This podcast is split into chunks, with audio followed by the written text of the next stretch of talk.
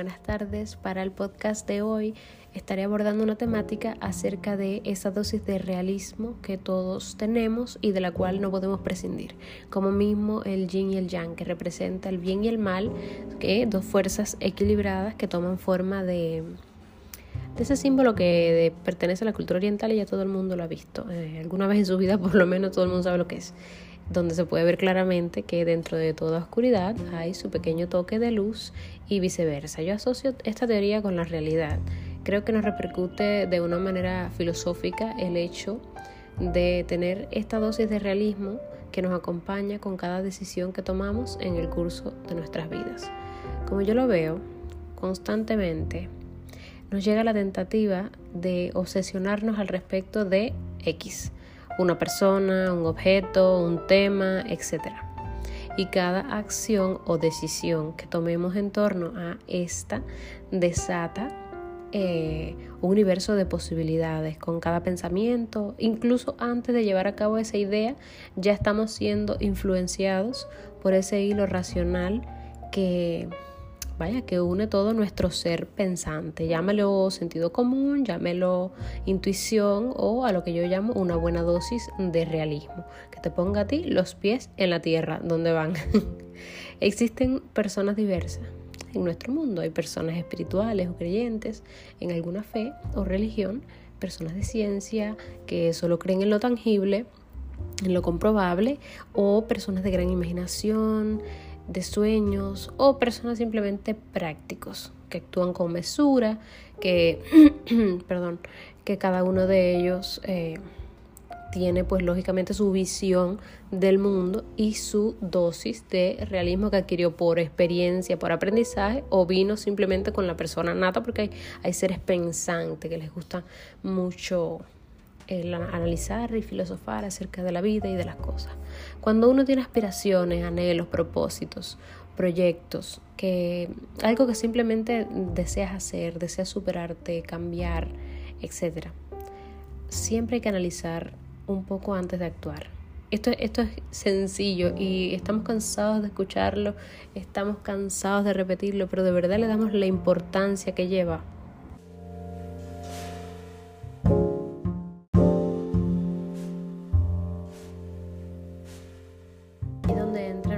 de realismo. Cada uno de los proyectos a corto y largo plazo que tenemos debe ir balanceado correctamente con la lógica de probabilidades. Lo primero es no idealizar el efecto positivo del proyecto. E-, es, es, lo primero, no hay que idealizar ni, ni agrandar la expectativa. Luego, organizar las ideas, crear la estrategia para lograr alcanzar este objetivo, este trabajo o lo que sea que quieras hacer eh, checar qué materiales necesitas, qué es lo que buscas, qué chance tienes de realizar esta actividad sin perjudicar el tiempo que ya dedicas a otras cosas. Y claro, teniendo en cuenta el orden de prioridades, porque lógicamente cuando llega un nuevo proyecto a tu vida es, es lo más común que le des cierta prioridad. Pero no debes descuidar también, ojo, las otras cosas que estás haciendo en este momento. Em, nuestro instinto constantemente nos está alentando a tener nuevas metas, a tener nuevos propósitos, a seguir evolucionando, porque evidentemente es lo que se nos da bien y el resultado de estas tareas nos da una sensación de felicidad, de empoderamiento y de bienestar. Tener la determinación para completar estas aspiraciones es súper importante. Algo que juega en contra de lograrlo es perseguir imposibles. No se puede obtener un mejor resultado si sigues haciendo el mismo experimento.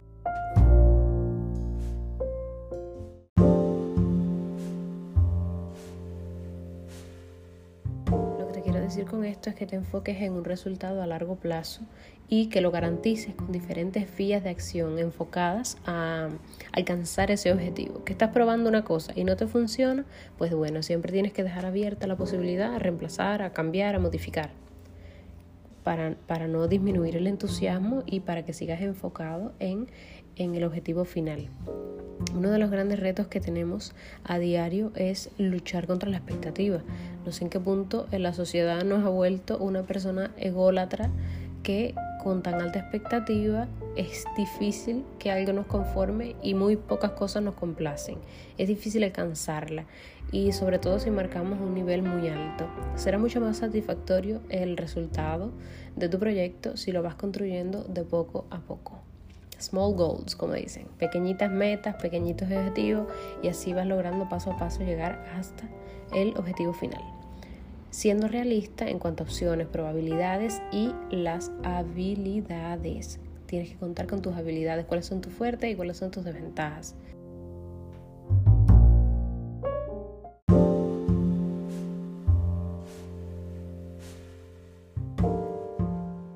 Completamente normal que cuando el resultado de tu plan, de tu estrategia, esté dando resultados negativos, te frustre, te quite las ganas de, de seguir haciéndolo y te den muchas ganas de dejarlo a medias a medias es un arte que no debería ser legal. A lo que llamamos un arreglo temporal suele ser casi siempre de por vida. A casi todos nos cuesta lidiar con la crítica. ¿Y qué decir del fracaso? Estas fallas anteriores que de causas fallidas, tareas incompletas, de todo lo que tenemos pendiente o que dejamos por hacer o no resultó. Estas cosas hay que dejarlas atrás para enfocarnos en lo que apremia y lo que apremia es el desarrollo de tu nueva idea. Porque cuando fracasa una idea, un proyecto o algo que querías y no se pudo, en lugar de menospreciarte, pasa página rápidamente al siguiente plan. ¿Por qué, ¿Por qué llorar sobre la leche derramada?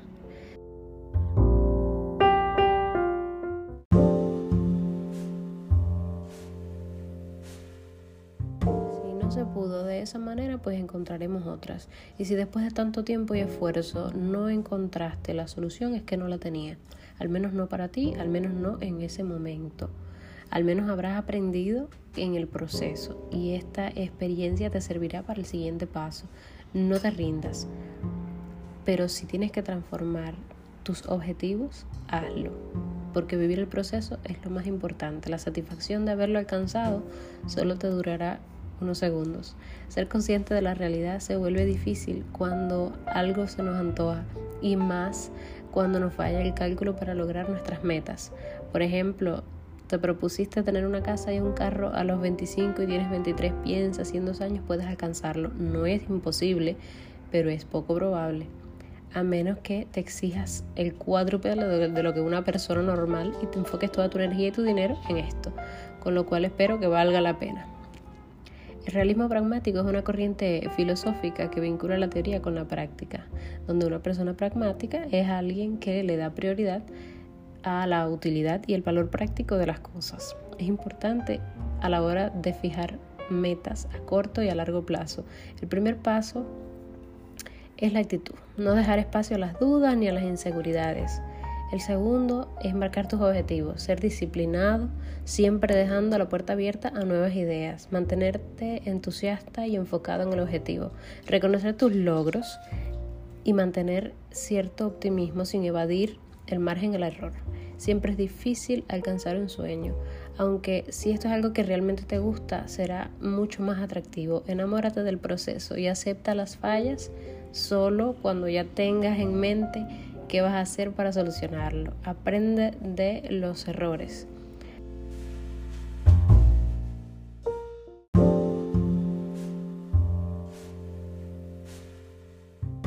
Somos capaces de muchas cosas solo con proponérnoslo. Fija el curso hacia la conquista, empaca tus ideas y no olvides esa dosis de realismo que todos necesitamos. Gloria Vestra, la gloria te espera.